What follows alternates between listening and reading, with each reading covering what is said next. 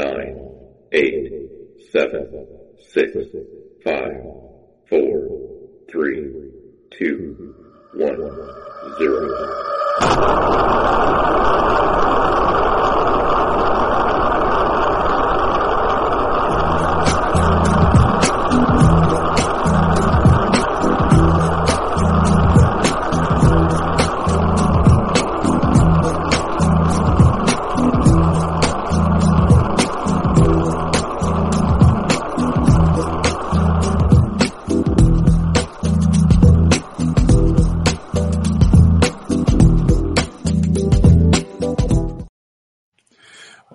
Tal? Muy buenas a todos, bienvenidos una semana más, un lunes, al directo de Tuning to the Blog.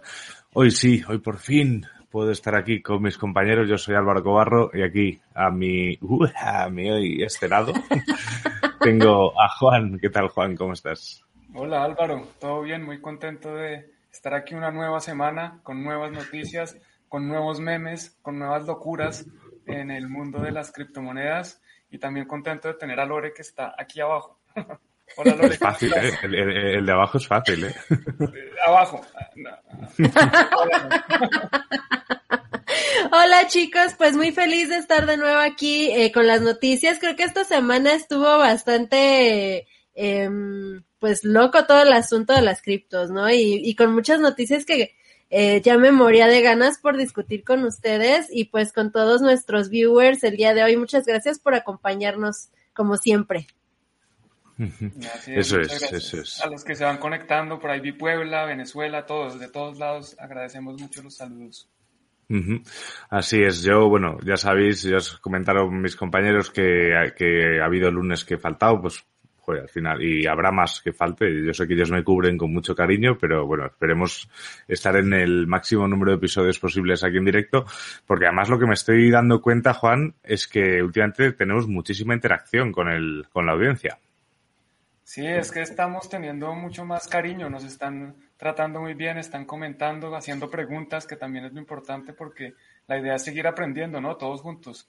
Y si nosotros no sabemos, pues tendremos la respuesta al siguiente episodio. Entonces, les agradecemos todas las preguntas, todas las muestras de cariño respetuoso y siempre dirigido a el objetivo principal, que es compartir información, educación, opiniones sobre las criptomonedas, Bitcoin, DeFi, finanzas, todo lo que pueda hacer, pero alrededor de, de esto de Tuning to the Block.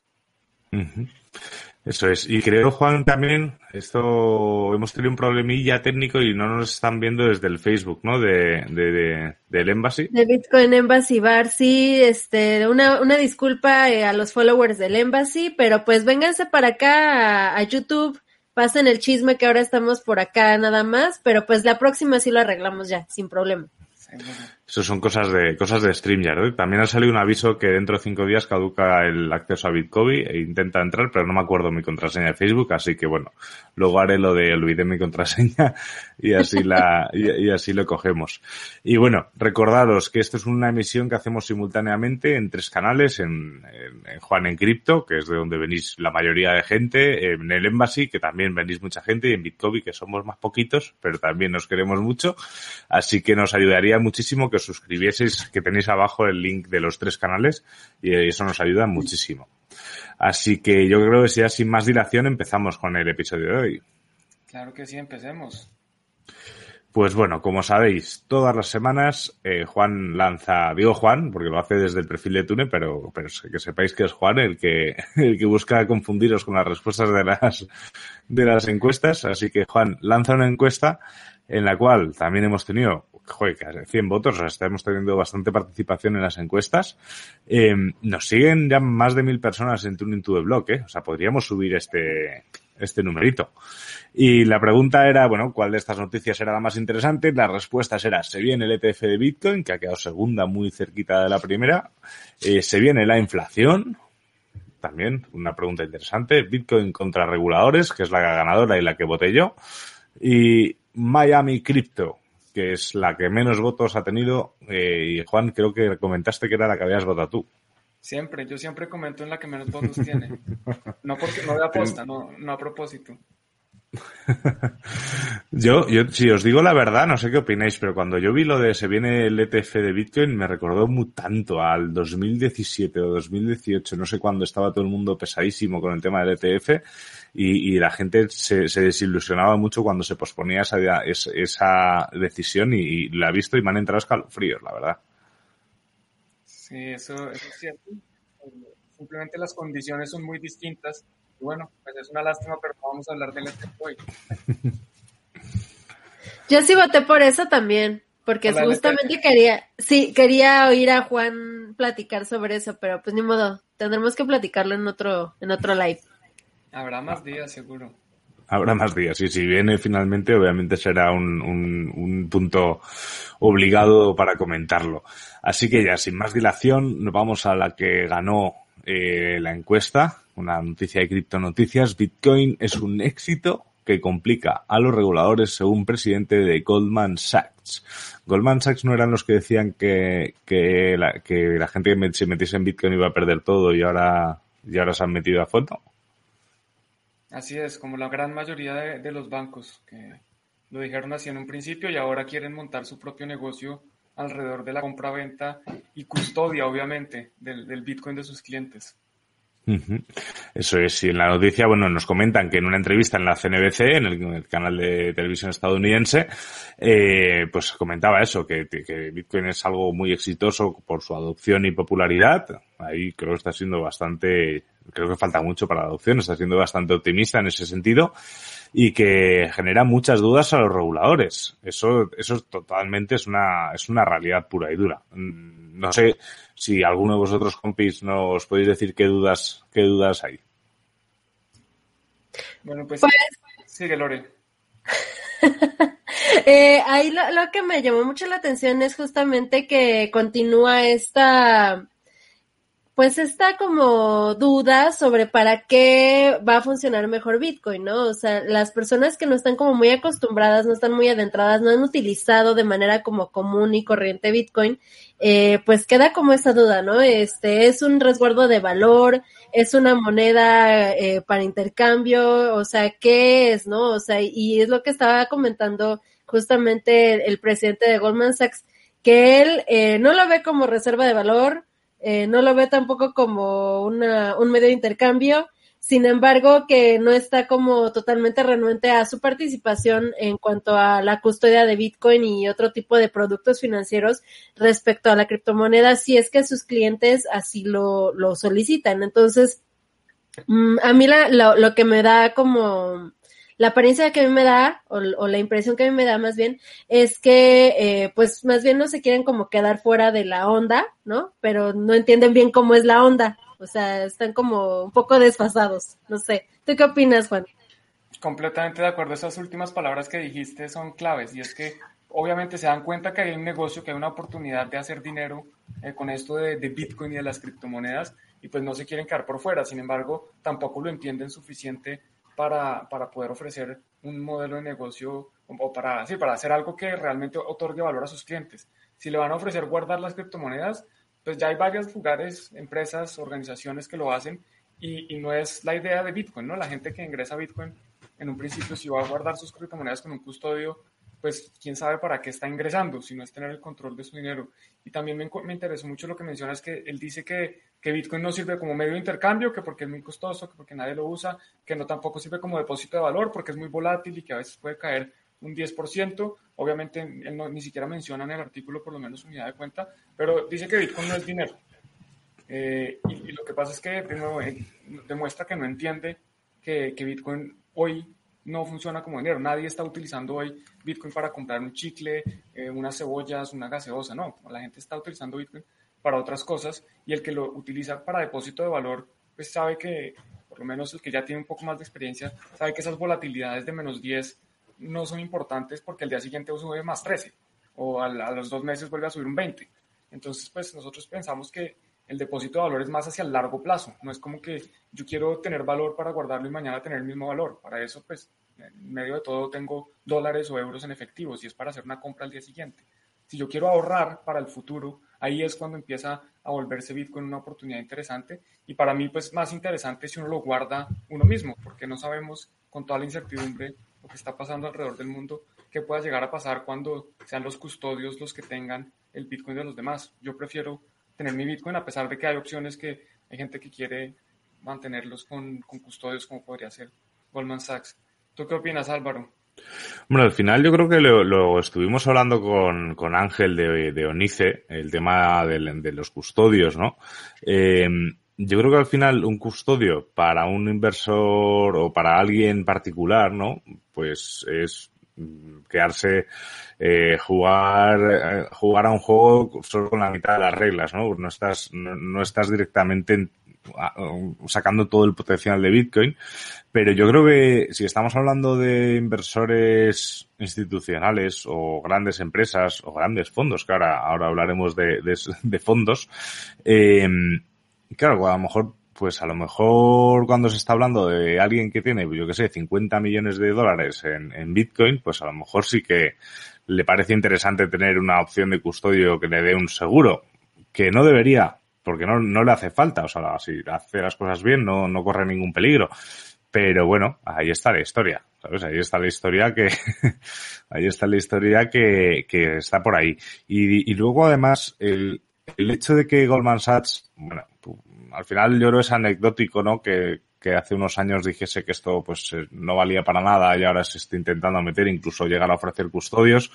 Eh, es anecdótico porque, porque podríamos decirlo de prácticamente todo el mundo, incluso muchos de los que nos estáis viendo aquí, seguramente pensabais lo mismo y yo pensé lo mismo, no hace tres años, a lo mejor hace más, pero, pero yo pensé lo mismo. O sea, que al final es normal cuando, cuando tú llegas a algo así y te hablan de esto, pues piensas en, en, en gente Mm, pues no sé, gente gorda con las manos manchadas de ganchitos porque está todo el día comiendo en su, en su cueva y no sale, así en plan friki, tipo el, el, vendedor de cómics de la tienda de los Simpsons, pero, pero luego cuando buceas entiendes que es algo más, ¿no?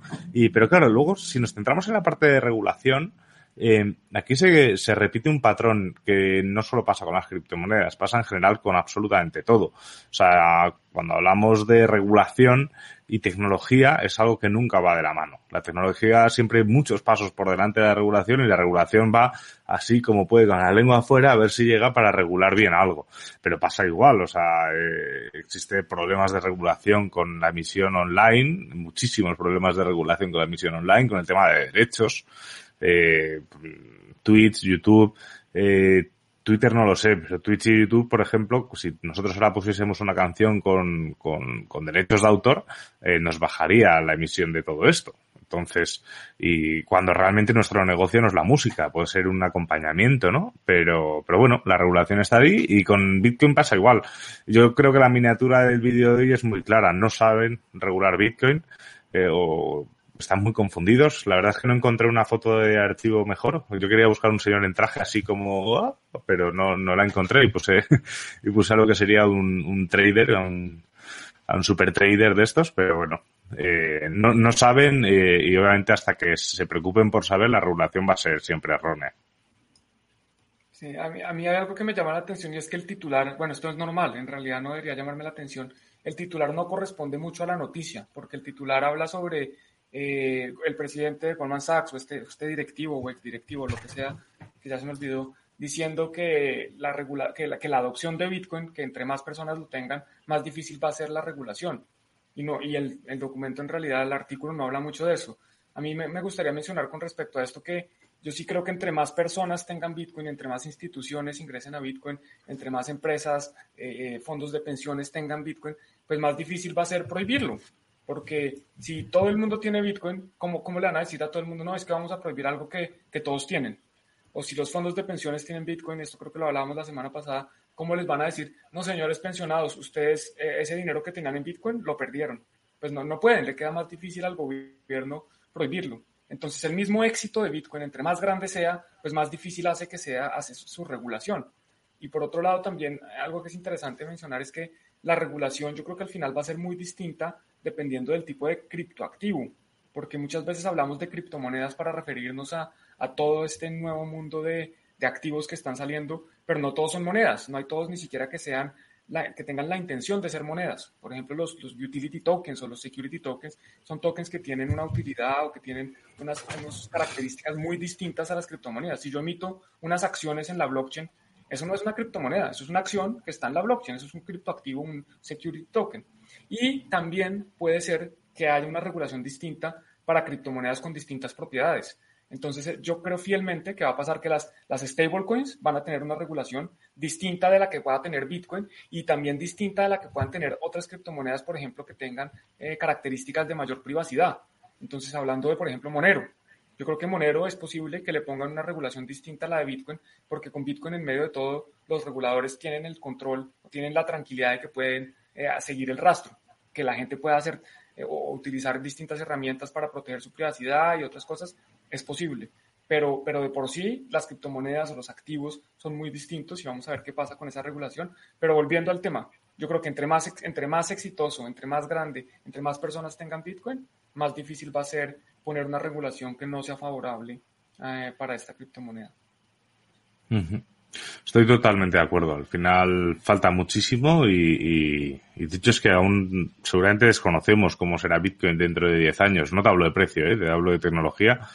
Así que es muy difícil regularlo y, ahora creo que son disparos al aire que fastidian porque, porque molestan, pero, pero son disparos al aire. Así que veremos, veremos cómo pasa. Y yo creo que, bueno, dime, sí, sí, sí. No, sigue, sigue. Nada, nada, iba a dar paso a algunos comentarios del chat, pero dilo tú antes y luego doy paso. Bueno, no, rápidamente, es que también hay que ver qué van a regular, porque es que pueden regular la naturaleza del activo, o van a decir, bueno, Bitcoin, Bitcoin, Bitcoin es, es un commodity, o van a decir, Bitcoin es una moneda, o sea, van a regular el activo o van a regular, por ejemplo, la red de pagos, van a regular, ah, no, los que utilizan Bitcoin o los que tienen nodos son prestadores de servicios, son intermediarios, o van a regular precisamente a los exchanges y a los custodios, ¿qué es lo que van a regular? Es que hay muchas cosas que podrían regular y, si no entienden la naturaleza del activo, pues mucho menos van a entender todos los otros factores que están alrededor del mismo. No es lo mismo regular, decir, no, es que los exchanges tienen que hacer KYC a decir que no, que Bitcoin hay que, que, pagar impuestos por los dividendos de Bitcoin. Bitcoin no tiene dividendos, ¿qué van a hacer ahí? Entonces hay que, hay que tener muy claro qué es, qué es lo que van a hacer antes de empezar a hacerlo. A mí lo que me preocupa también un poco es la visión eh, justamente de los reguladores, como siempre, ¿no? Eh, se escudan en la cuestión de eh, prevenir el lavado de dinero o prevenir el, ¿cómo decirlo? El, el, que, el que obtengan dinero y recursos diferentes eh, grupos extremistas, ¿no? Por ejemplo, incluso mencionan ahí en el artículo eh, el evento del 11 de septiembre eh, de las Torres Gemelas y que lograron dar con ciertos responsables a través de cuentas bancarias, ¿no? Entonces, em, no sé hasta qué punto van a, a seguir utilizando esta, pues esta justificación para intentar regular algo que de hecho no pueden eh, regular del todo, eh, para, para justamente decir, miren, es que este Bitcoin es malo por, porque pueden hacer esto y no podemos rastrearlo, ¿no? Cuando pues en realidad todos sabemos lo que siempre ha pasado en los bancos, ¿no? Y que el lavado de dinero pues es eh, cosa de diario en las grandes instituciones bancarias. Así es, así es. Y bueno, y unos comentarios, son muchos los comentarios, sobre todo al principio, que sois de muchas partes del mundo, y les mandamos un saludo a todos, porque si no, no, terminaría, no terminaríamos. Él nos decía Luis Infante, Criptomundo Libres, efectivamente, Libres es, el Bitcoin es libertad pura y dura, o sea que por ahí, por ahí vamos muy bien, muy bien. Eh, a ver, eh, espera que es que me he perdido. Aquí. Rafael Moctezuma nos, nos ¿qué opinamos de los comentarios de Elon Musk que hizo hace poco en el foro Clubhouse? I'm a supporter of Bitcoin. Hablaremos de eso más adelante. Rafael, no te preocupes que esta semana sabemos que la actualidad es prácticamente cero Bitcoin. Tiene que ver, pero... Está, en Clubhouse, yo tengo FOMO. Yo tengo FOMO en Clubhouse, ¿eh? pero no. No, no, no estoy, no estoy. Por cierto, no, sé, no sé. No sé qué pensar de esa, de esa situación, la verdad. Eh, ahorita vamos a platicarlo más a, fondo, a ver qué onda. ¿Estás en la, tienes la aplicación de Clubhouse? ¿Te has registrado a Clubhouse? No, no, no. Solamente he leído sobre lo que ha sucedido, pero no, no estoy ahí. ¿Ustedes sí entonces? No, no, no, yo tengo FOMO. Yo, me lo estoy perdiendo y, estoy que me registro solo para no perderme nada de lo que está pasando ahí. Luego Nos, nos pregunta Eric que, Quijano que podemos confiar en Ripple. No, no podemos confiar en Ripple. Lo que pasa en Ripple lo hablaremos ahora con, concretamente en, en, el siguiente espacio. No pero, pero no hay que verificar. Hay que confiar, entonces no es, no es bueno. Don't trust, verify. No confíes, verifica. Eso es, eso es. Y nos, nos comentaba Nacho Flores más cosas que no vamos a poner ahora porque vale, las pondremos luego, pero en este caso que hablaba del banco, del HSBC, que es el que dinero que, un banco que ha lavado muchísimo dinero y, y, bueno, y lo único que ha recibido son algunas multas bastante pequeñas para su poder adquisitivo, pero no hay directores que ha pasado a la cárcel. Eso lo comentábamos, creo que fue en el, en el programa anterior, eh, o en el directo anterior lo comentabais vosotros dos sobre todo, que, que realmente los malos no los malos no somos no somos los bitcoiners. O sea los malos están vestidos de traje y, y, en grandes casas y son los que salen más impunes. Pero bueno hay, hay, de todo en la en la viña del señor como como aquel que dice. Así que bueno vamos a pasar un comentario rápido rápido. Aquí dice Miguel Piedrola que tienen que repensar todo el sistema monetario. De acuerdo es que el sistema monetario está roto y pues se está demostrando cada día con estas tasas de interés, con esta impresión de dinero, con lo que está pasando en, en, las mismas finanzas tradicionales, se está demostrando y bueno, esa es la idea. Nosotros estamos aquí para eso, para, para repensar, rediseñar y tratar de tener un sistema distinto al que nos han tratado de implementar, de, de imponer por tantos años. Efectivamente. Y vamos a pasar a, a, la que sería realmente la noticia de la semana, pero no la pusimos en la encuesta porque era bastante obvio que era la noticia de la semana y obviamente íbamos a hablar del tema. Y me ha gustado eso que ha dicho Lore, que, que tiene sentimientos encontrados. Yo también, no sé si tú también, Juan, tienes sentimientos encontrados. Vamos a ver. Vamos a ver. Y es, bueno, las claves del inédito pulso de Reddit a las élites de Wall Street. Eh, a ver, eh, bueno, eh, la noticia la hemos cogido el país para coger un punto, un punto de partida. Aquí nos habla de qué es lo que ha ocurrido. Todos creo que sabemos lo que ha ocurrido, si no ahora lo comentamos rápidamente. Los miembros del, foro, del foro, que me sale publicidad. Es que en el país si no, si no pones el ad, si pones el adblocker en el país no te, no te permite seguir leyendo. Eh, jóvenes millennials. Yo soy, yo soy millennial, me enteré el otro día. Pues, y tú también, Lore, que lo sepas. Yo que soy más viejo. Sí, yo soy millennial y me choca que sigan poniéndonos a los millennials como si fuéramos adolescentes pubertos cuando ya tenemos treinta y tantos. Sí, sí. Que no somos jóvenes. No, ya no. Sí, sí, Yo ya no me siento joven. Los líderes, ¿no? Aquí, aquí vemos también un fallo de centralización que ahora comentaremos también eh, ya que se habla de líderes en, en, un movimiento como este. ¿Han ganado mucho dinero? Sí, han ganado mucho dinero. ¿Y a qué dificultades se están enfrentando? Bueno, y ahora también hablamos de todo esto y, y tal. Bueno, supongo que sabéis todos qué es lo que está pasando eh, o qué es lo que ha pasado con, con Wall Street Beats y, y con todo el tema de GameStop.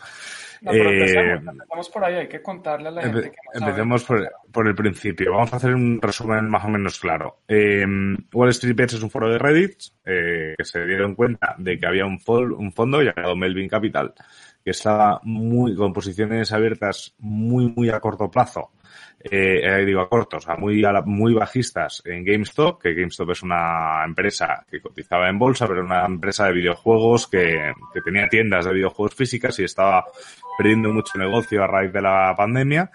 Y bueno, y decidieron eh, devolverles un poco lo que llevan haciendo los fondos. No sé si todos entendéis lo que es colocarse en, en, en, corto. Yo siempre me gusta explicarlo con la siguiente, con un poco con, con, con un ejemplo un poco claro. Imaginaos que yo veo que yo tengo una moto, Lore eh, me pide prestada esa moto, yo le digo que sí o sí lo que tiene que hacer es eh, devolverme la moto X día. ¿Vale? Pero mientras puede hacer lo que quiera con la moto. Lore, ¿qué pasa? En ese momento eh, piensa que esa moto va a bajar de va a bajar de valor, ese eh, dentro de dos años o dentro de dos meses va a bajar de valor. Entonces, ¿qué hace? Eh, tiene mi, mi moto, la vende. Entonces, ella ya no tiene la moto, tiene el dinero. Pasan los años, la moto baja de precio, entonces aprovecha y coge el dinero compra la moto más barata y me devuelve. Yo estoy contento, tengo mi moto y Lore ha tenido eh, pues un beneficio que es que a lo mejor la vendió por 10.000 dólares y la ha comprado por 2.000. Entonces tiene 8.000 dólares de beneficio. Esos serían, esos serían eh, los, eso, que, un segundo. Esto no sé qué es, Juan. ¿Tú lo has visto? Lo de Paul Nos García. acaban, nos acaban de enviar la primera propina del chat. Esto nos tiene, que esto es motivo de celebración. Muchas gracias, Paul. Nos acaba de entrar una, una propina de 2.900 pesos. Muchísimas gracias. Oh, Eso- Qué grande. no sabemos. Sí, sí, sí. eso- Ahora sí me siento, ahora sí me siento youtuber. Yo esto lo veía solo en los, con los youtubers. Muchísimas gracias. Paul. Muchísimas. Gracias, gracias. Paul. Bueno, entonces, a lo que iba, volvamos a la moto. Eh, ¿Qué pasa? Que claro, Lore en ese momento, eh, pues ha tenido un beneficio de 8.000 dólares, ¿vale? Yo creo que así más o menos se entiende el cómo funciona invertir a la baja en, en bolsa. Es una cosa similar. ¿Qué ha pasado? Que Juan se entera de todo esto y le parece muy mal que Lore gane dinero de esa forma y empieza a decirle a todos sus amigos que compren el mismo modelo de moto que la que ha vendido antes Lore y resulta que en lugar de bajar a 2.000 dólares esa moto, eh, dentro de X los años que habíamos acordado Lore y yo, esa moto ha pasado de costar 10.000 dólares a costar 50.000. Lore tiene la obligación de devolverme la moto. Entonces tiene que gastarse 50.000 dólares en comprar la moto. A mí me devuelve la moto. Yo ni me he enterado de lo que ha pasado, pero Lore ha perdido 40.000 dólares por el camino. Sí, exacto. Entonces, con esa jugada maestra, Wall Street Beats lo que ha hecho ha sido eh, fastidiarles la moto, por así decirlo, a Melvin Capital con las acciones de, eh, de GameStop. Si no recuerdo mal, y si me bailan las cifras, corregidme, creo que por cada 12 dólares que subían las acciones perdían mil millones de dólares. O no sé cuántos millones de dólares. Así, pues no sé si han quebrado o no. Eso el desenlace no os lo podéis contar, me lo podéis contar vosotros, pero bueno, sé que ha pedido mucho dinero y a partir de ahí, bueno, pues ha habido una auténtica revolución, se habló de la guerra eh, de los pequeños contra los grandes, la verdad es que, se ha, que ha sido un golpe encima de la mesa importante y luego pasaron más cosas que ahora ahondamos en ellos. Antes me gustaría que comentásemos la primera parte de, de esta eh, película de Hollywood que hemos vivido esta semana. Buenísimo, yo creo que el resumen es claro. Simplemente unos fondos de capital privado, unos no, no son fondos de capital privado, se llaman hedge funds. Básicamente un, un hedge fund es un fondo que ah, inicialmente eran de cobertura, hoy pueden hacer lo que quieran. Entonces habían visto que GameStop, eh, al ser una empresa, digamos que de la vieja guardia, porque tienen una tienda física, que ellos iban a estar mal y, y apostaron a que se iban a quebrar. Entonces salieron a vender esas acciones sin tenerlas. Y una gente de un grupo de Reddit que se llama, como mencionaba Álvaro, Wall Street Bets, salió a comprarla, a decir, bueno, vamos a hacerles la guerra. Y al parecer los chiquitos fueron más fuertes, los chiquitos fueron más grandes, lograron entre todos unirse y comprar más y los fondos estos están perdiendo mucho dinero con otras consecuencias muy graves y es que al parecer ahora eh, salen a defender a los grandes, entre eh, no se sabe si son los reguladores, no se sabe si son los mismos fondos diciéndole a Robinhood, porque todo esto ocurrió eh, principalmente en una plataforma en Estados Unidos que se llama Robinhood, que en teoría pues Robinhood, como todos sabemos, es, era un superhéroe que le robaba a los ricos para darle a los pobres. En este caso parece que es lo contrario, porque al día siguiente prohibieron las compras de estas acciones, de un par de acciones, entre ellas pues la de GameStop. Entonces, pues Y, es, es y un apunte, Sigue. y una- un apunte, Juan. Eh, las prohibieron en Robinhood, es decir, que se le prohibieron a los inversores pequeños eh, seguir comprando acciones de Games- GameStop, pero los hedge funds podían seguir operando con normalidad. Ese es el, el punto gra- gravísimo del, tema de Robinhood. Incluso podían vender, pero no comprar. Entonces no podían subir el Ajá. precio, solo podían bajarlo. Exacto. Sí, sí, sí. Y lo grave aquí también es que eh, se habla mucho de la manipulación del mercado cuando hacer ese tipo de, más bien tomar ese tipo de medidas, eh, pues justamente está manipulando. O sea, está eh, totalmente dirigida a que justamente baje el precio. O sea, porque no hay otra forma. O sea, no, no, no puedes hacer nada más que vender. O sea, entonces, ¿cómo, puede, cómo puedes estar diciendo que, que no quieres la manipulación cuando tú estás actuando de esa manera, no? Decía, he cambiado el color naranja a un amarillo más tuning to block. Ojo, lo que, lo que hizo el grupo de Wall Street Beat se llama manipulación y es castigada por ley. Efectivamente, Nacho, es manipulación, es manipulación transparente porque nunca se ha escondido. Eh, y también es manipulación lo otro. O sea, ponías antes el ejemplo, Nacho, del, del, del banco que nunca ha sido castigado, pues pasa exactamente lo mismo con todos estos fondos, ¿no? O sea, que, que bueno, veremos qué pasa al final con esta gente. Eh, yo creo que los, los acontecimientos, en mi opinión, han dado un giro importante que ahora comentamos. Eh, no sé si alguno queréis seguir comentando algo de la primera parte de, de, la historia. Pues hay algo que a mí me da mucha curiosidad y que yo en mis, en mis días de trader nunca lo vi. Vale la pena destacar que en Colombia en ese momento no se podían hacer cortos y es que había más del, 100%, más del 100% de las acciones estaban en corto. O sea que si los hedge funds quisieran pagar su posición, quisieran cumplir con, con ese préstamo, como dice Álvaro, comprar la moto para entregarla, tendrían que comprar más del 100% de las acciones, o sea, tendrían que comprar más de todas las acciones que hay en el mercado. de verdad es que no entiendo qué tipo de triquiñuelas y cosas extrañas está pasando ahí. Eso demuestra lo podrido que está el sistema. ¿Cómo es posible que vendan más de las acciones que existen? ¿Cómo pueden estar en corto en más de lo que existen, en la cantidad que existe? Eso no lo entiendo. De, de verdad que me parece rarísimo, nunca lo había visto nunca pensé verlo. ¿Cómo, cómo pueden estar en corto más del 100% de las acciones? No, no me es como, es como cuando el petróleo estuvo en negativo, que te pagaban por almacenar petróleo. Yo tengo aquí cuatro o cinco barriles en casa. Ay, no. Ahora también hay que ver el punto de vista social. Eh, a mí me, me, llamó muchísimo la atención que justamente en Reddit empezaron a, a platicar un poco el, el por qué eh, de haber hecho esto, ¿no? Entonces, muchos usuarios que pertenecen justamente a, este foro de, Wall Street Bets eh, comentaban que algunas de las razones por las que lo habían hecho, uno muy personalmente compartió una historia que pues es mm. muy triste porque su papá, eh, justamente al, al estar em, en cuestiones de la bolsa, eh, cayó en bancarrota, eh, cayó en el alcoholismo, eh, nunca se recuperó y pues su familia prácticamente quedó en desgracia debido a justamente manipulaciones por parte de, de los hedge funds grandes, o sea, porque eso siempre ha existido, lo que acabamos de decir, o sea, eso siempre ha existido, la manipulación del mercado lo hacen siempre los grandes.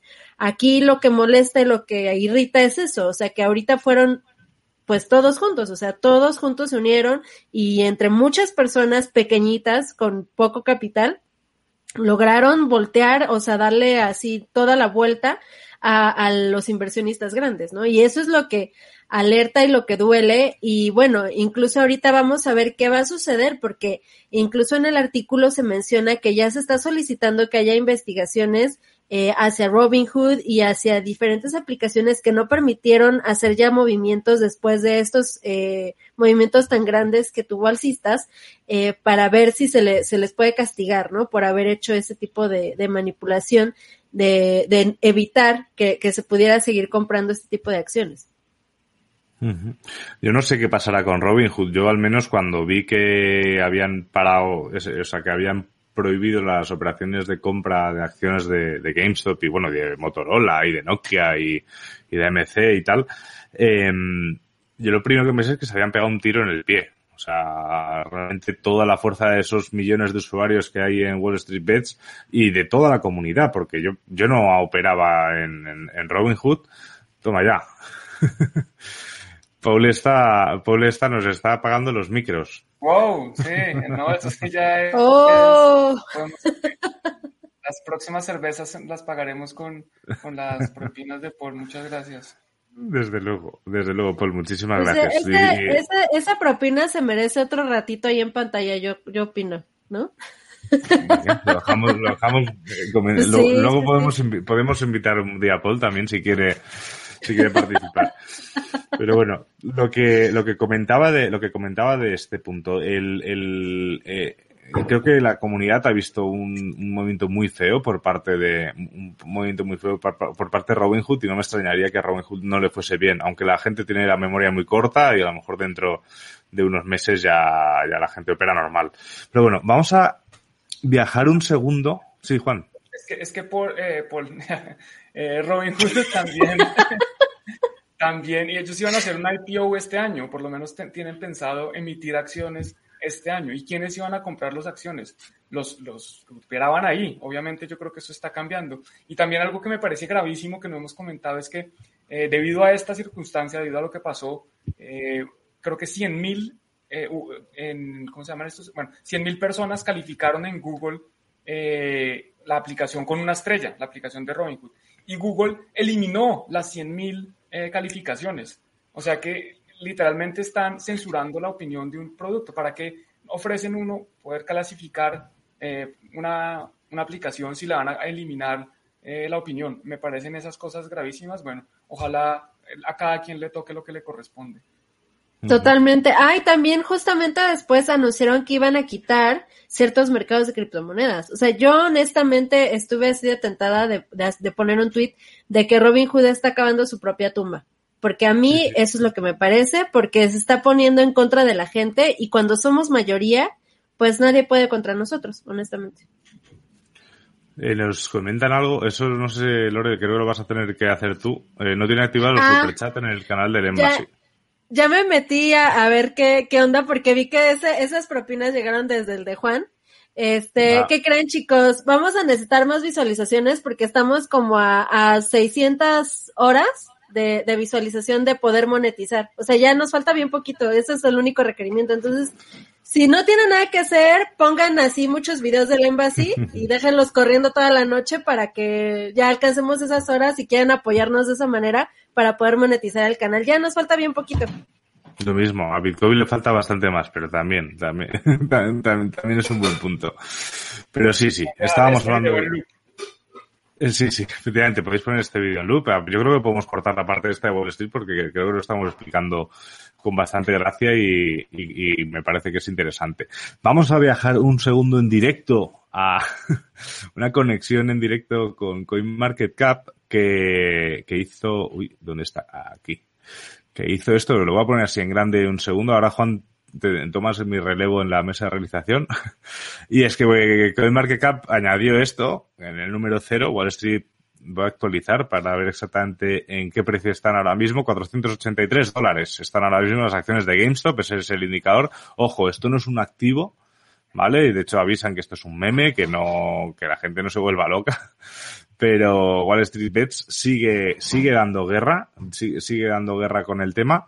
Y, y eso quiere decir muchas cosas. Y bueno, Juan, vamos a compartir un tweet que, nos, que has pasado. ¿Ha sido Juan o Lore? La verdad es que he visto el link. Voy a compartir un tweet que has pasado y luego vamos a hacer un ejercicio eh, con memes, ¿vale? Eh, para, para, analizar un poco todo lo que ha pasado con Wall Street Bets y después la, la reflexión que creo que es obligada. Así, ¿no, Juan? Sí, sí, pongámoslo ahí. Ponlo un poquito más grande para que eso, gracias.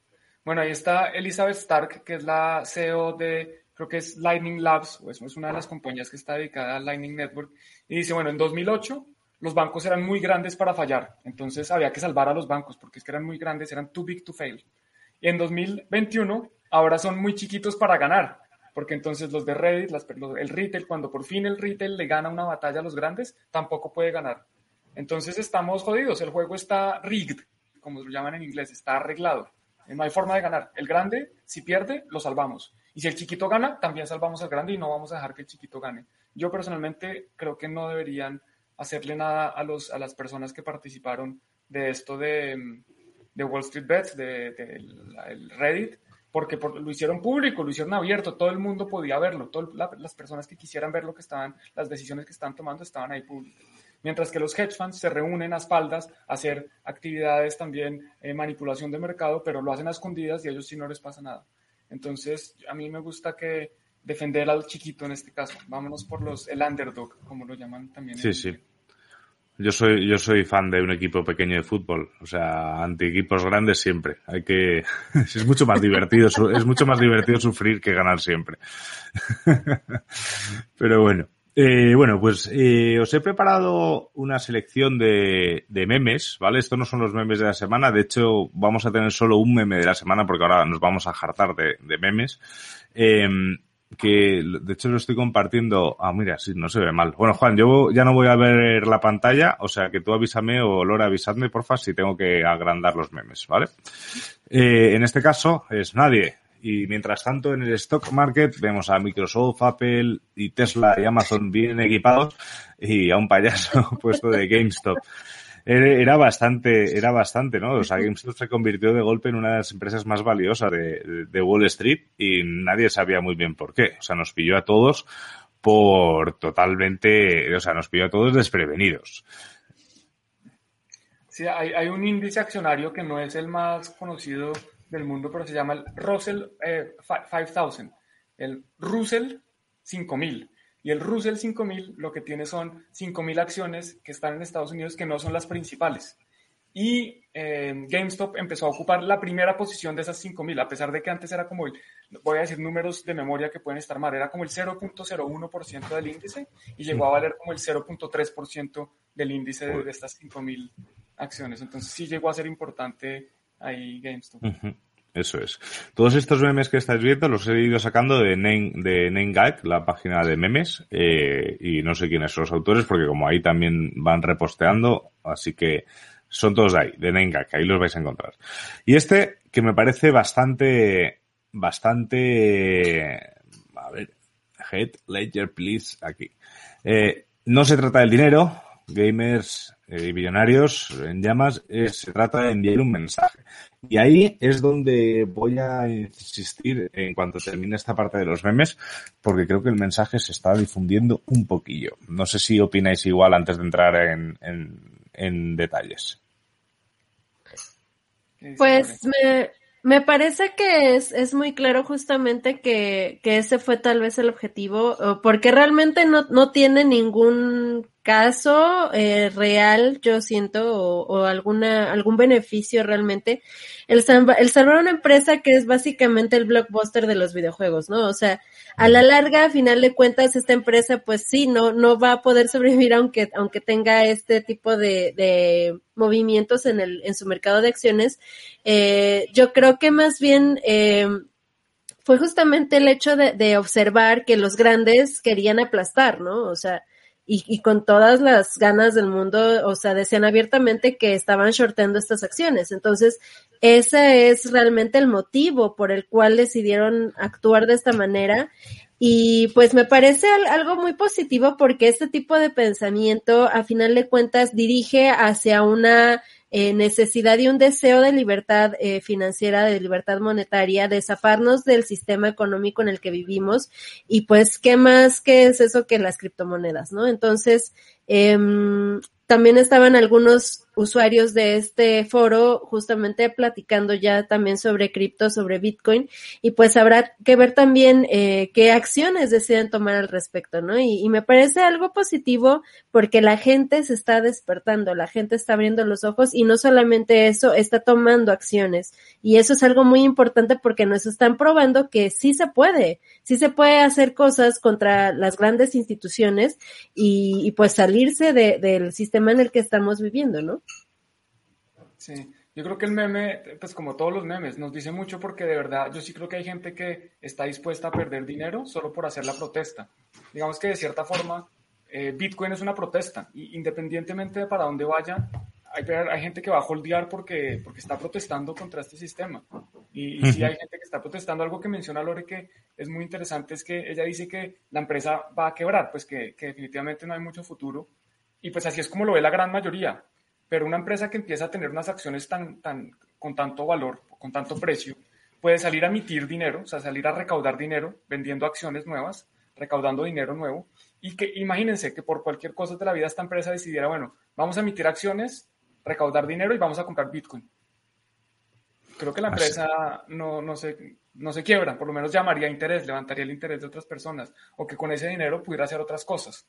Entonces yo no, no daría la, la, empresa por perdida. Pues yo creo que vamos a ver qué pasa. Todo el tiempo dirá Puede evolucionar.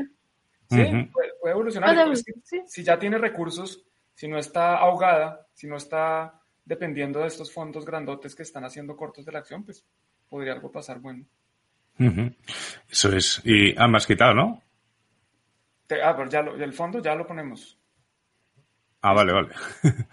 vale, eh, voy a ir un poco más rápido porque hay bastantes, ¿vale? Estaba este aquí, eh, eh, que es una realidad, que si los fondos de Wall Street entran en bancarrota, eh, siempre van a estar salvados por el gobierno. Lo puedo garantizar. Dice este señor, eh, yo creo que estamos todos de acuerdo que eso pasaría. No sé si, si hay alguien en el chat o, o de mis compañeros que piensa que eso no pasaría.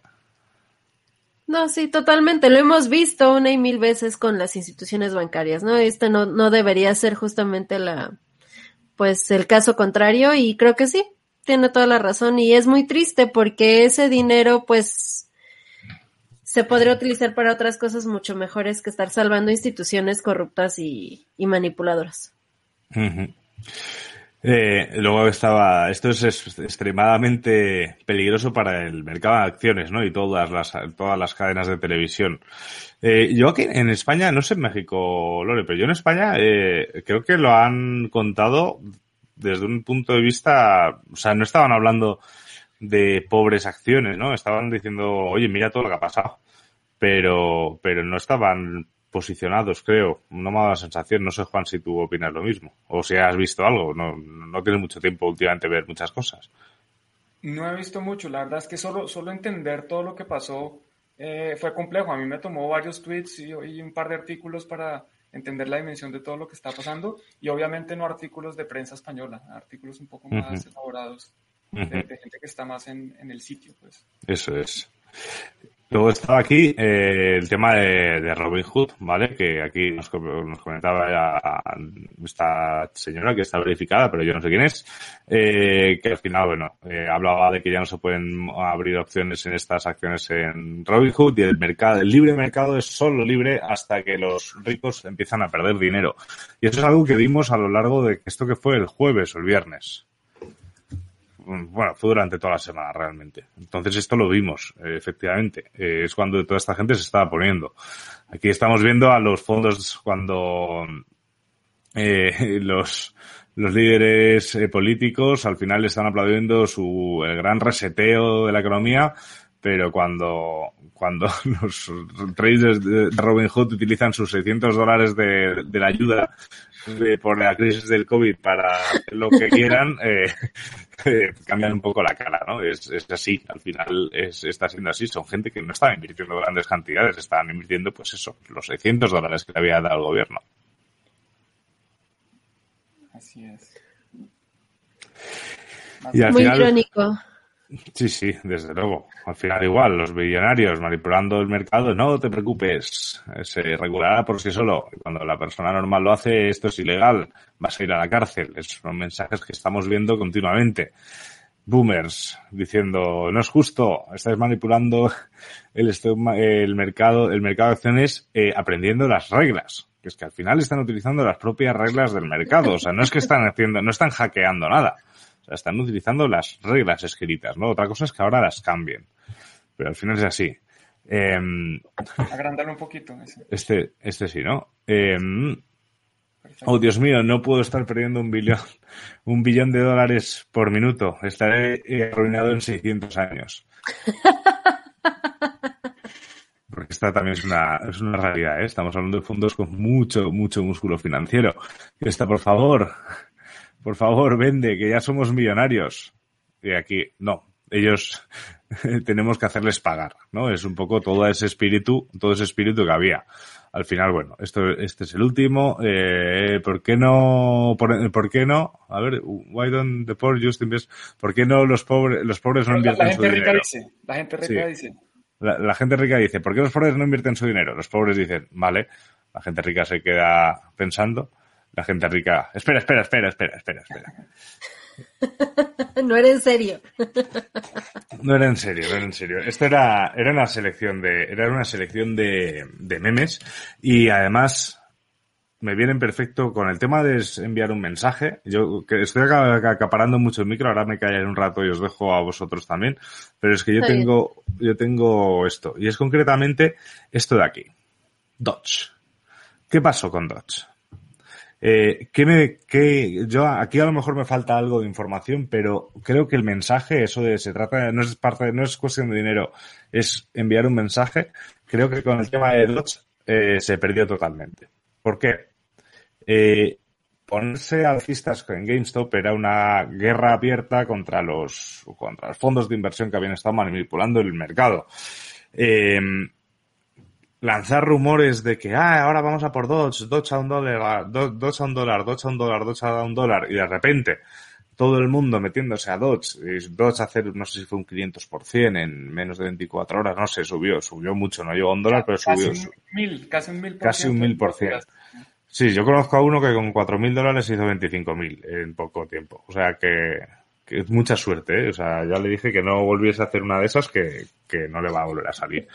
eh, lo de Dodge, en mi opinión, era un, un, clásico movimiento de grupos scammer de señales que iban a altcoins eh, con poco volumen, un pump and dump de, de, manual, o sea, hacer subir las acciones para que luego, pues, la gente que se está metiendo por FOMO, pues, perderá mucho dinero. Y aquí, para mí ya, no es una guerra abierta. Luego me dirás que sí, que con el dinero que has ganado con lo de Dodge vas a metérselo luego todo a GameStop para que siga subiendo. Eh, pues no lo sé, no creo. Pero es que aquí ya no existe un enemigo. Al contrario, aquí lo estás perjudicando al pequeño inversor que por, por, por FOMO y por tal se está metiendo. Que, que es su responsabilidad meterse, que cada uno es dueño de sus decisiones, por supuesto.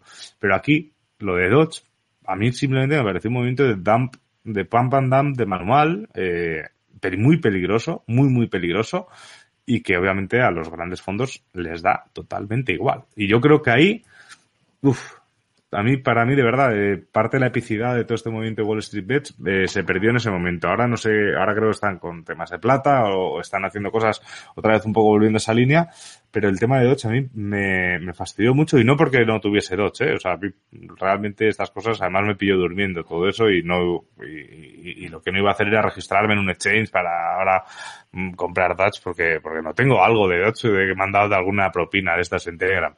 Pero, pero me pareció algo muy, muy peligroso y que, y que perdía totalmente la, la esencia de lo que estaba haciendo. No sé si opinaréis igual que yo, eh, pero, pero uff. A mí eso me dio mucho, a mí eso me dio mucho coraje porque vi que, que ya se, ya empezábamos a hablar de ambos en lugar de, de cambiar las cosas. Yo estoy de acuerdo. Y lo mismo está pasando en este momento. Y aquí nos también nos menciona Paul. Eh, pues nos menciona lo de Dochi y XRP, es lo mismo, los dueños abandonan, sí, también. Aquí está, voy a mostrarles rápidamente lo de XRP. Hoy, desde el pico más alto hasta lo que está en este momento, está perdiendo un 45%. Para las personas que, de nuevo, les, les, se ponen a crear grupos de Telegram a decirle a la gente que inviertan en XRP que va a llegar a 3 dólares, que no sé qué, y miren lo que pasa. La gente empieza a comprar acá y hoy en día están perdiendo, algunos están perdiendo el 45% es una lástima, es una tristeza. Eso es, yo creo que todo lo que nosotros estamos en contra, para eso nace eh, Bitcoin, para eso nace tu Block, para que la gente pues no caiga en este, este tipo de, estafas, que al final es una estafa, un esquema de pump and dump es una estafa simplemente eh, distinta. Hoy Paul se merece salir en todos los, todos los, restos. Es, es, así. Pero bueno, eh, a ver, mm, bueno, Lore, perdona, que no habías comentado. No, no, no, eh, sí, tienen, tienen toda la razón. Eh, yo creo que aquí se, se aprovechan tal vez de la, de las ganas de, de entrar como en las, en las olas de la gente que todavía no está como muy empapada de conocimientos de, de los mercados cripto. Y pues sí, justamente lo que provocan es esto, ¿no? Lo, lo que pasó también un poco la, la otra vez con mismo Dodge, eh, por lo de TikTok, ¿no? O sea, eh, este TikToker que hizo su videíto de que si todos compramos tal cantidad, este, y después lo sacamos, todos vamos a ganar, eh, pues sí, o sea, fue otra misma ola eh, que se, que se estuvo alimentando de, del FOMO, ¿no? Creado por, por un TikToker.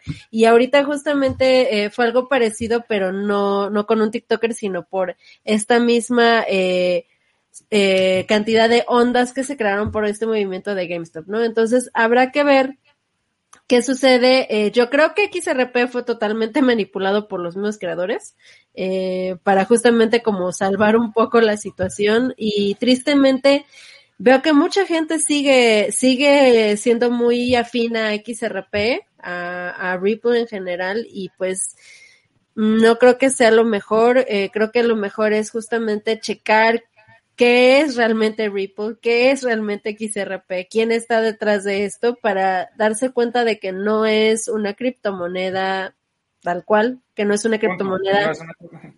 Sí. que, que, que tampoco pues es descentralizada y no persigue ningún ideal ni ninguna cuestión este como favorable en general para la humanidad, ¿no? Entonces, mmm, mi consejo es que no caigan, no compran XRP pero no es consejo financiero. Hagan lo que quieran. Claro, haced lo que queráis, como si queréis comprar Bitcoin SV, que siempre hay tiempo para meterse con Bitcoin SV. Em, rápidamente, eh, me gustó el último meme, son to que, que, que, supongo será Kevin, eh, serán todos, son todos los memes de 9gag, los he ido buscando por ahí, ah, de, eh, no sé, está, estará por ahí. Es que, ¿cómo em, se escribe Nightcap? Yo no sé. En 9, Ah, 9 GAG, G-A-G. Es una página de memes que, que, para las horas muertas o cuando estás en el baño y no tienes nada que leer, es, es, perfecto, es, es perfecta. Eh, porque son memes de muchos tipos y tienes categorías y eh, a mí me gustan los, los graciosos y si no los, ya el, el feed general y es, es, y es interminable. O sea, que, que, es una buena, muy buena página para ver memes. La mayoría están en, en inglés, eso sí. No sabía que había memes no graciosos. Ya, bueno, hay, hay, algunos muy malos, ¿no? Pero hay algunos muy bestias, hay algunos, a mí me gustan también esos, pero esos no los vamos a mostrar por aquí. Eh, pero bueno.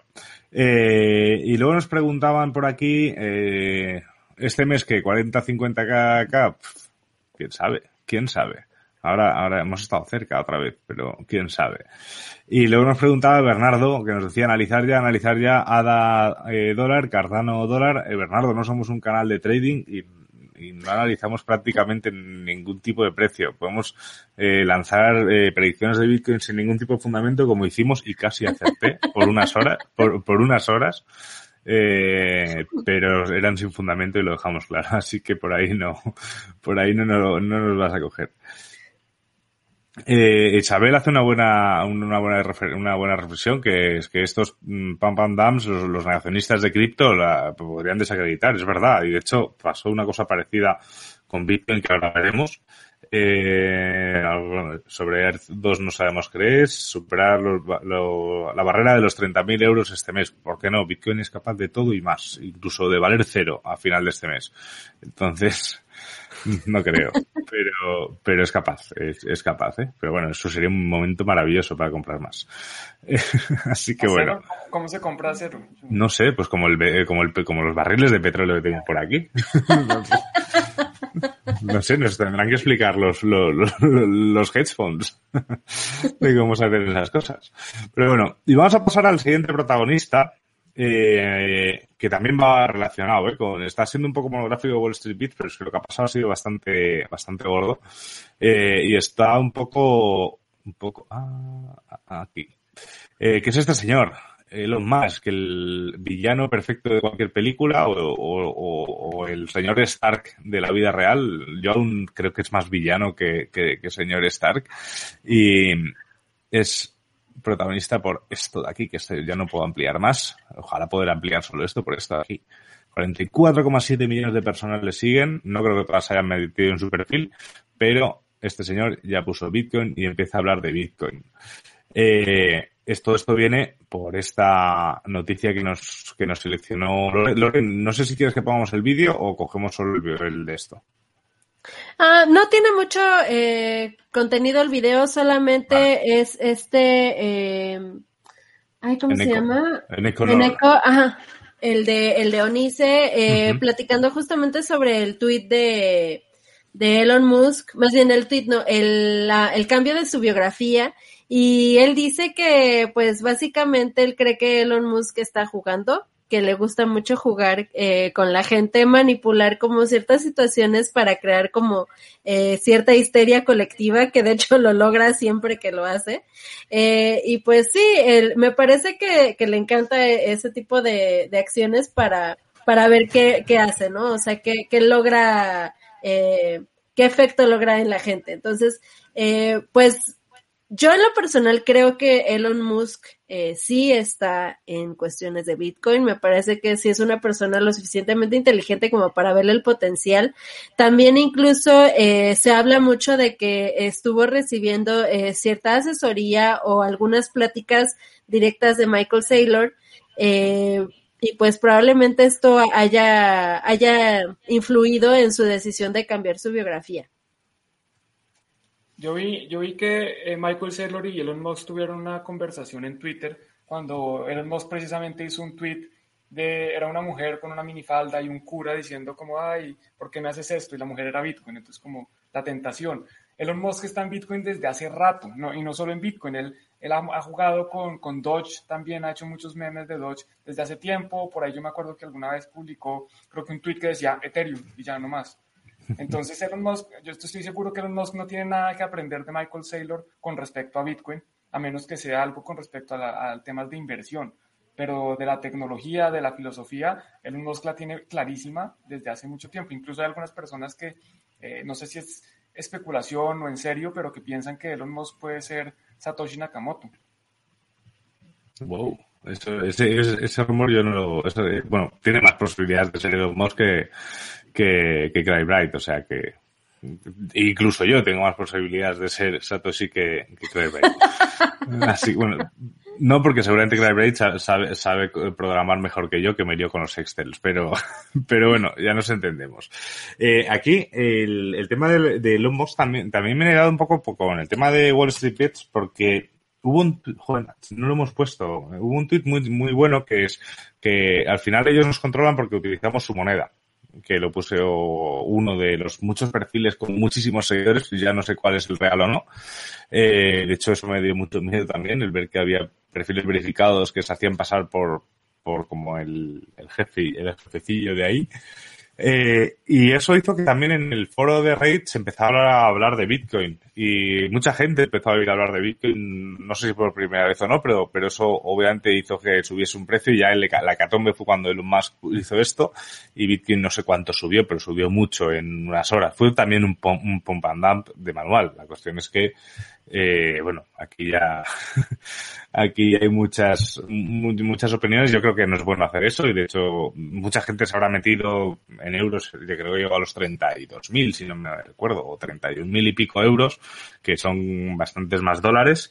Eh, mucha gente debió entrar ahí, uy, me lo pierdo, me lo pierdo, me lo pierdo, me lo pierdo y ahora mismo pues, pues bajó y bueno, eh, para los que llevamos más tiempo, estamos acostumbrados a hacer estas entradas horrorosas, eh, pues, pues bueno, pues esperaremos a que baje otra vez y comprar un poco más y promediar y, y, ya está, y, punto. Pero, pero para otra gente recién llegada que no ha hecho lo que comentaba nuestro amigo y padrino Paul de este programa, que es esta, educación sentido común. Eh, gracias, parceros. Gracias, gracias Paul. eh, pues ese es el punto, o sea, ese es el punto y, yo, creo que bueno, Elon Musk pues puede traer, puede hacer mainstream Bitcoin, sí. Solo espero que, que no traiga consigo pues todo lo malo que, odiamos, ¿no? Parece que estamos como niños burbuja ahora mismo y espero que no traiga consigo todo lo, todo lo malo que, que pueda haber. Simplemente un par de datos. Llegó a subir un 13% en menos de horas, en, unos minutos, en media hora. Y eh, en, en, dólares llegó a 38 mil dólares, alcanzó a estar eh, Bitcoin. En ese, justo después del tweet, de, del tweet no, de, del cambio en la biografía de Elon Musk. Efectivamente, es que es eso. Es que ese es el punto. Es que ese es el punto. Estaba viendo porque había visto más. Ah, vale, era este de Paul. Había visto por aquí. Nos pregunta, nos pregunta Sam24 Hola, buenas noches. Acabo de empezar en el tema de cripto. ¿Qué potencial le veis de tres o cinco años vistas al Bitcoin? Pues el potencial que tú quieras. Eh, Sam, te voy a llamar Sam. El potencial, el, potencial que tú quieras. Eh, estudia mucho si acabas de llegar, lee muchísimo, mírate todos los vídeos del Embassy para que ya pueda tener super chat suscríbete al Embassy, suscríbete al canal de Juan si no, si no lo estás viendo desde ahí, el de Bitcoin, eh, porque, porque tienes mucho que aprender y hay muchísimos sitios donde hacerlo. Cuidado donde lo haces también. O sea, verifica, sobre todo verifica tu formación. Y ya no es una, y ya no es una cuestión, y eso te lo digo ya de corazón, de, de saber si se incrementará el doble cada ciclo de tres o cinco años. Hablar de ciclos en Bitcoin es prácticamente absurdo. Mate, Mate, perdón. Vale, te llamaré Mate.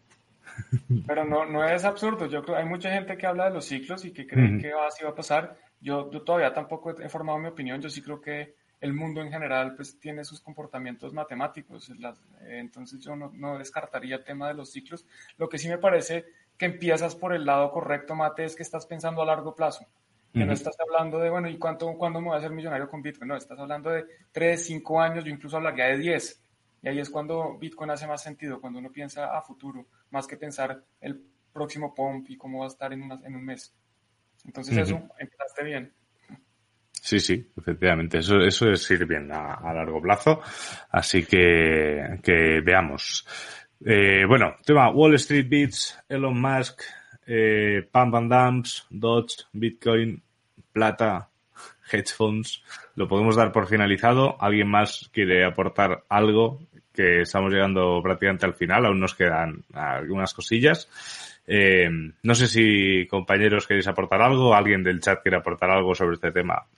Mira, aquí hay una pregunta. Ups, se me movió esto. Eh, que, de Cold Wallets. ¿Qué opinan de Cold Wallets para hacer una inversión pasiva en Bitcoin? Personalmente me gustan, yo creo que es la mejor solución para las personas que estamos pensando en tener Bitcoin a largo plazo.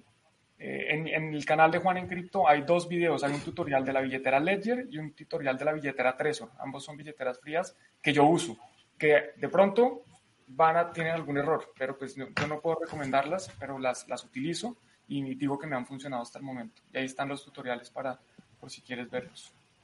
Totalmente, muy, muy fáciles, muy amigables de utilizar. En lo personal yo prefiero Ledger porque puedes monitorear incluso desde la aplicación del celular eh, los movimientos que ha habido en tu cartera. Este, bueno, la mayoría de las personas no utilizan mucho esto, yo sí, porque justamente eh, una de mis call wallets está este, sincronizada con el Embassy, ¿no? Entonces ahí puedo ir viendo este, los ingresos y todo de, de lo que se ha vendido en Embassy. Entonces, eh, sí, definitivamente es eh, la mejor manera de, de, guardarlo. Solamente recuerda eh, cuidar muy bien tus, eh, tu frase de recuperación, porque si la pierdes y pierdes el acceso al dispositivo, pues esos bitcoins se van a perder para siempre, ¿no? Entonces, eh, aguas con eso. Y por ahí también me preguntaban, Juan, eh, cómo empezar en el mundo de las criptomonedas. Lo mismo que siempre repetimos es eh, aprender. Primero estudiar eh, lo que se está queriendo eh, invertir, si es que lo estás viendo de esa manera, o simplemente si es por pura curiosidad de saber cómo funciona, pues justamente es primordial entender y aprender al respecto. Y cuidado, por favor, mucho cuidado, eh, dónde lo compras, dónde lo obtienes, eh, verifica que sean exchanges certificados, eh, regulados también. No confíes en alguien que te esté insistiendo mucho en venderte Bitcoin eh, porque generalmente los que te insisten en, que entres a esto es porque te quieren estafar. Nosotros nunca le insistimos a nadie, simplemente brindamos información y pues la gente se nos acerca a veces, pero sí, quien se te acerque insistiéndote mucho en, en esto, ten cuidado, no confíes en esa persona, mejor eh, infórmate primero y luego tomas una decisión eh, apropiada. Eso es, y me voy a tomar una licencia, compañeros, luego me regañáis si queréis, eh, pero creo que, bueno, como sabéis, Bitcoin es una plataforma de formación, hay muchos otros sitios donde hacerlo y, y os voy a lanzar ahora una propuesta que es eh, en cuanto termine este directo, ¿vale? Porque ahora no está preparado porque se me acaba de ocurrir en este momento. Con este código, así sabremos que sois audiencia de Tuning to the Block, podréis obtener un 50% de descuento en el curso del cual este señor que es Juan Pablo Mejía, más conocido como Juan en Cripto, eh, eh, tiene aquí con nosotros, ¿vale? Es un 50% sobre este precio, no sobre los 75, es decir, estaría a 33, a 31, wow. a 31 euros, que son que 35 dólares, 36 dólares, no lo sé. Es un curso de cuatro horas de Bitcoin que para los que estáis empezando está súper completo. Luego, además, eh, este de aquí no hace falta descuento, que es la primera clase en Bitcoin, que es un curso bien pequeñito, que es casi una charla, eh, que está a cero euros, siempre está a cero euros, lo que pasa es que no sé ponerlo a cero, a cero euros. así que cuando aprenda poner a cero euros no pondré a los 15, ¿vale? Que este estaba aquí.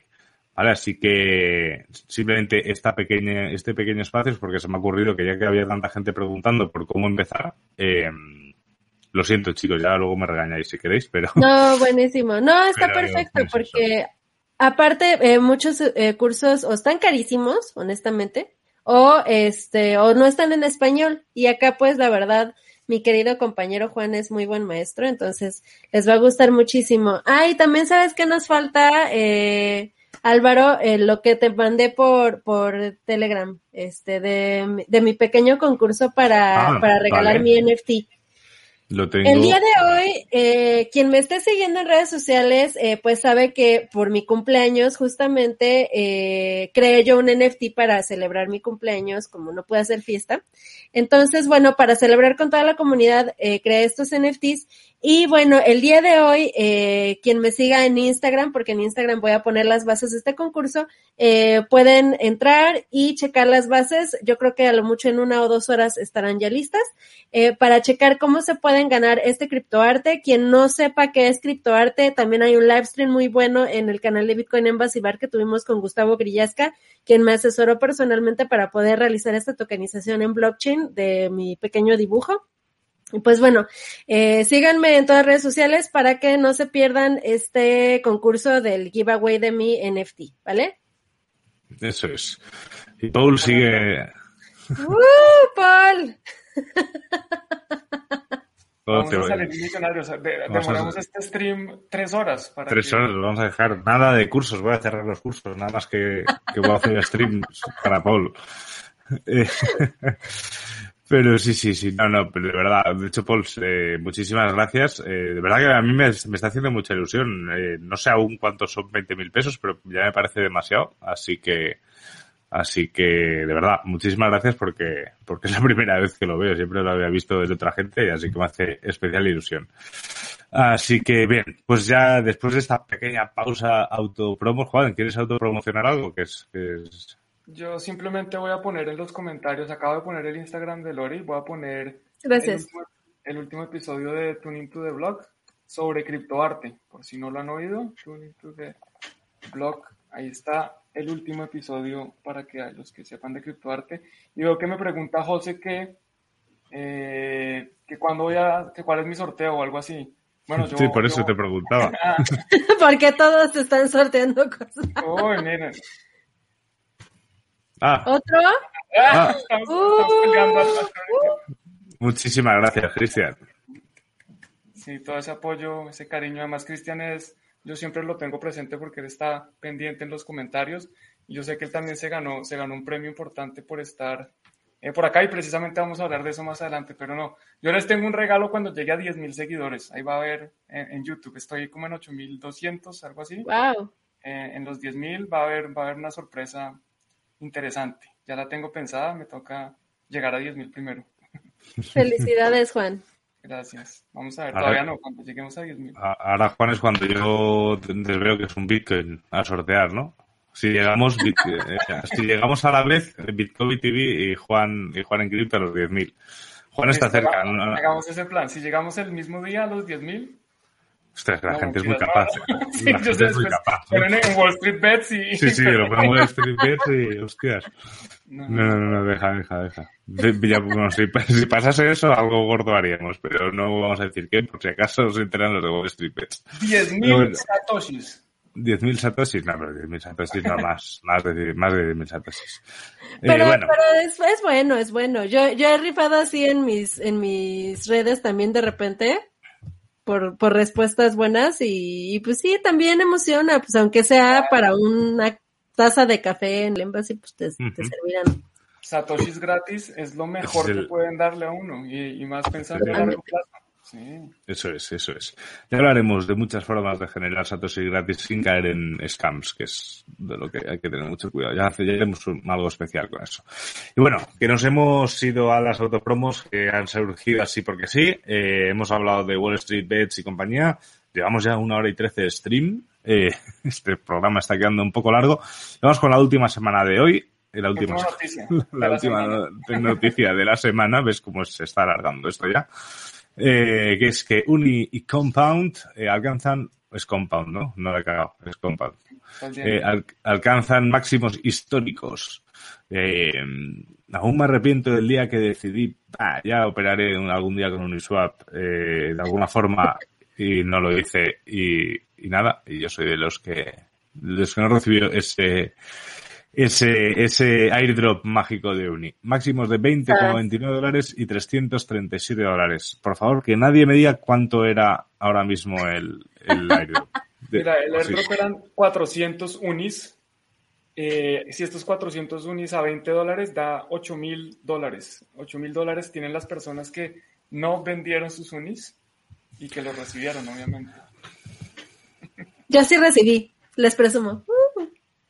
No me gusta, no, no me gusta nada DeFi, de verdad. El, de- Pues yo- el DeFi no vale para nada. Yo me metí porque me invitaban a pláticas sobre DeFi y dije, no, pues cómo, cómo voy a estar eh, ignorante como de temas al respecto, ¿no? Entonces, yo la verdad la mejor manera en la que puedo aprender es experimentando. Y pues sí, ahí como que me, me daba un poco de miedo, de hecho, o sea, pues a, a mi parecer arriesgué cierto capital nada más como por experimentar. Y pues cuando me cayeron los 400 unis fue así de, oh, muy feliz. Me compré mis primeros NFTs, cambié algunos por Ether. Sí, fui muy feliz. Hay que, experimentar, hay que experimentar y hacerlo con calma.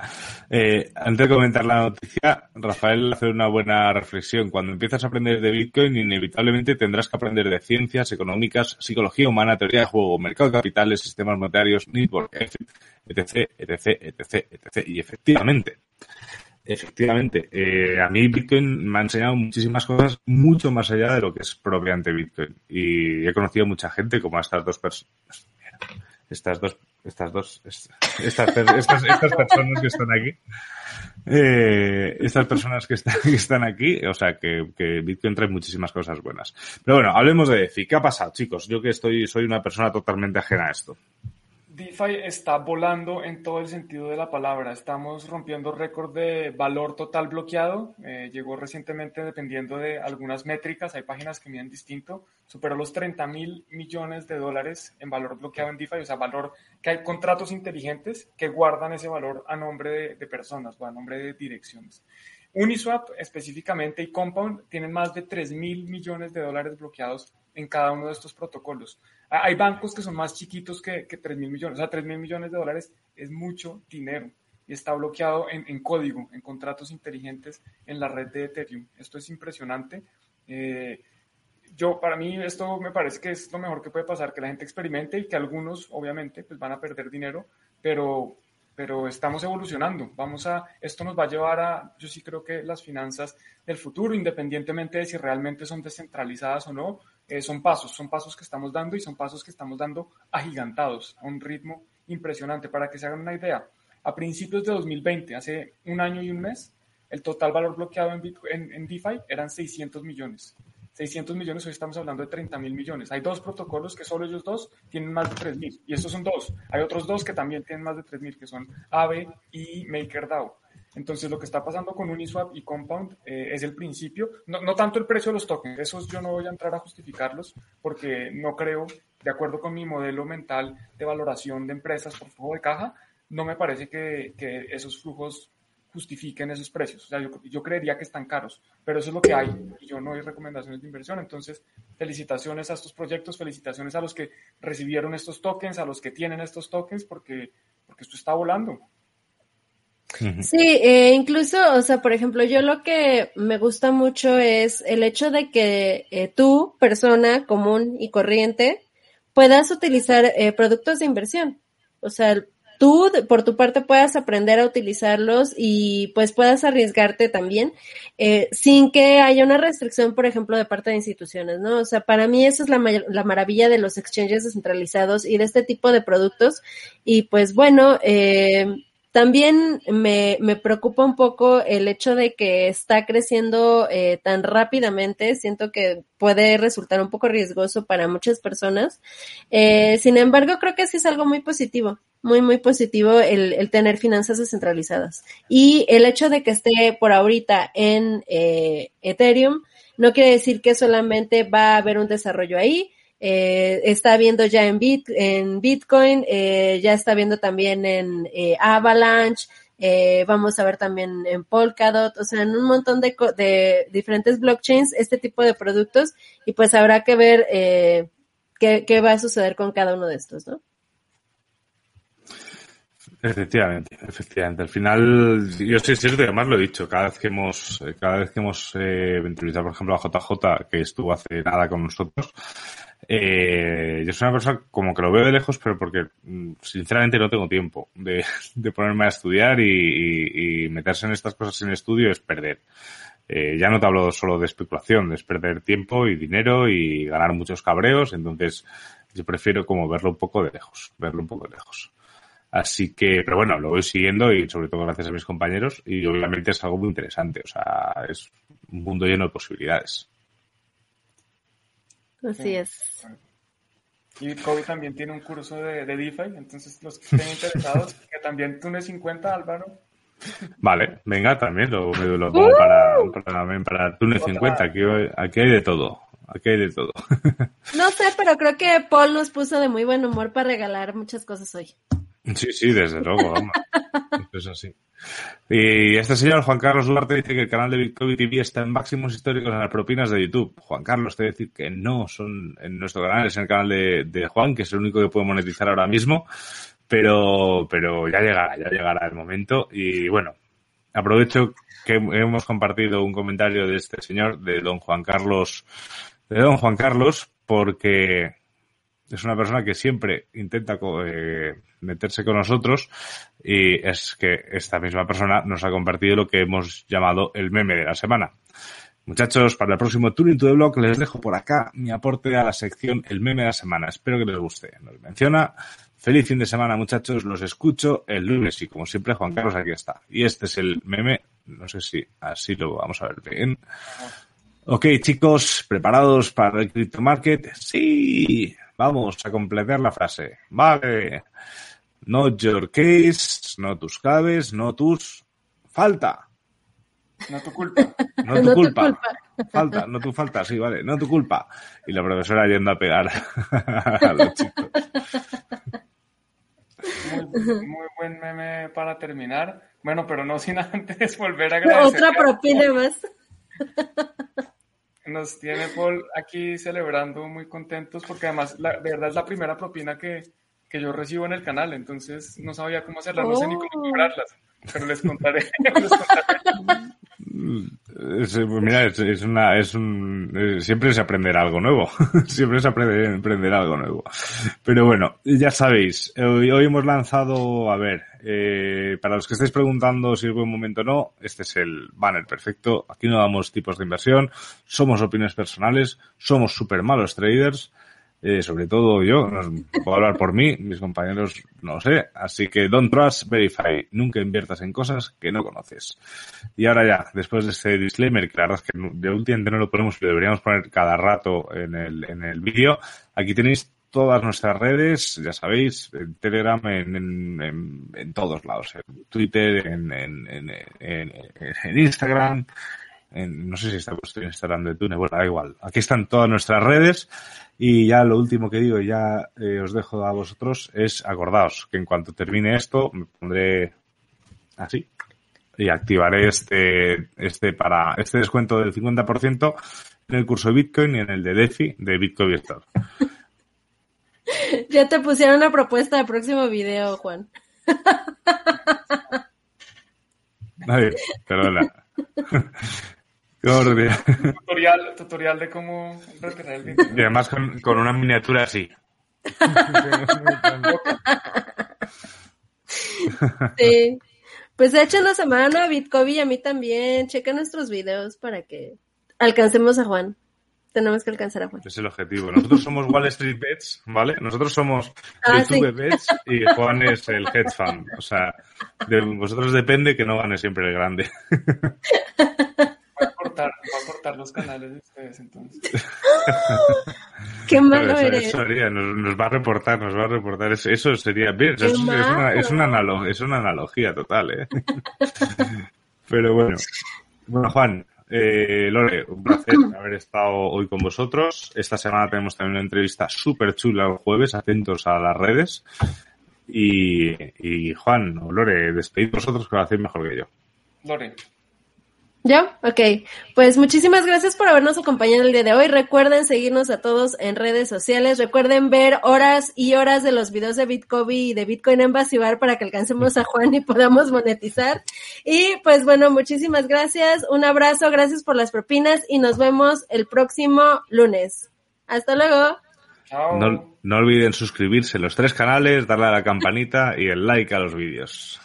Así es. Hasta luego. a. Y besos a Paul. Y a Spotify. Gracias, Paul. A lo- a los- sí, por un Y el señor Paul. querido. Bueno, Paul y, y esto cómo se pone, y Cristian. Cristian. Ah, sé. Y Cristian, que bueno, no sé, no sé, no sé cómo hacerlo. Cristian, también muchísimas gracias. Así que nada, hasta luego y nos escuchamos este jueves en Tuning to the Lock. Hasta luego. Bye.